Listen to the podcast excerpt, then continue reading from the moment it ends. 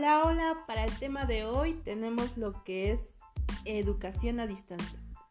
Primero una breve reflexión y después cinco consejitos a los docentes quienes aún seguimos este, viviendo la situación de pandemia. Bueno, como tal, hoy en día el mundo entero debió de adaptarse a pasos agigantados a la situación que estábamos viviendo. En cuestión de días, la vida cambió por completo. Y lo que debía ser un fin de semana largo, pasó ya a ser un largo año en cuarentena. Las actividades sociales se vieron suspendidas. Hubo grandes cambios en nuestra manera de vivir el día a día.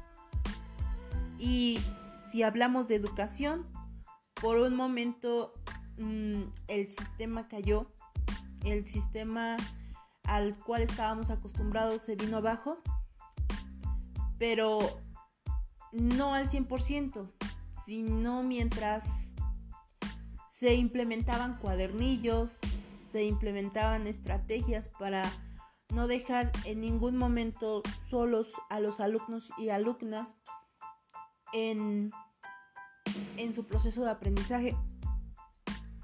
Muchos docentes se vieron en la necesidad de implementar mm, mm, la recolección de actividades, las cuales se agregaban a a la ya tarea que hacían antes en cuanto a archivar actividades.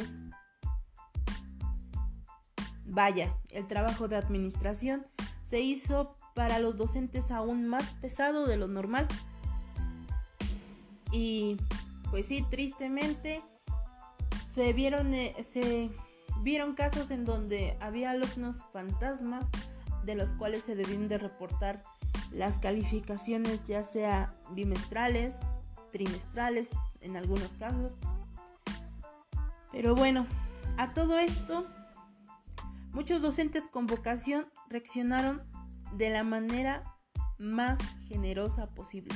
Muchos docentes nos enseñaron la vocación que realmente tienen y la vocación de hacer lo imposible, de cumplir con los principales objetivos que son transmitir el conocimiento a otros y en este caso con un gran cariño a sus alumnos.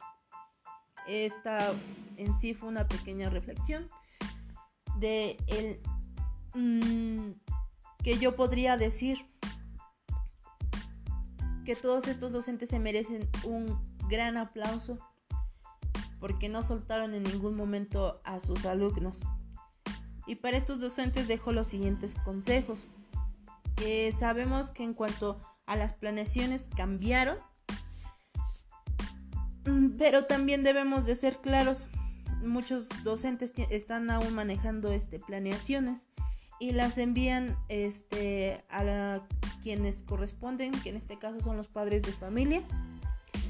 Este, yo les doy como consejo, primero, este, centrar, centrar al alumno en el proceso. Es decir, si bien el tutor o padre de familia apoya al alumno, debemos dejar en claro para quién está dirigida la planeación. Eh, por mi parte, yo sí quisiera que hiciéramos este paréntesis en donde este, dejar claro que es al alumno al que nosotros dirigimos prácticamente la planeación. Como segundo consejo, ser claros al indicar el uso de recursos y materiales a utilizar. Eh, con esto me refiero a que a veces no tenemos tan cual claro el por qué estamos utilizando cierto material en una materia que no corresponde. Por ejemplo, eh, si vamos a utilizar este, un libro, indicar y ser precisos en la página que se va a utilizar eh, y la cual vamos a usar para apoyar nuestro aprendizaje esperado. El tercer consejo será utilizar un lenguaje breve y claro en todo momento. Esto facilitará la comprensión al tutor o al familiar eh, a cargo. Debemos de ser este mm, breves y utilizar palabras dentro del lenguaje de, este, del familiar o dentro del contexto que se utiliza. El cuarto consejo sería utilizar ejemplos que guíen al tutor. A veces los tutores, al igual que los niños, necesitan un, un ejemplo para que ellos puedan guiar este, lo, lo que resultará de su actividad. Otro consejo sería este, tener en cuenta nuestro aprendizaje esperado, eh, es decir, nosotros investigar a, a, qué programa se refieren. Y partiendo de este, apoyarnos, este, por ejemplo, en los contenidos, hablando del programa 2011, este, cuáles son prácticamente todo lo que apoya nuestra labor. Y por qué no, eh, ser reflexivos en cuanto a los verbos, qué es lo que realmente nos indica que nuestro alumno debe adquirir eh, al alcanzar este aprendizaje esperado. Sí fue un poquito largo este, esta pequeña grabación, pero espero haber sido clara en cuanto a los consejos y la reflexión. Gracias.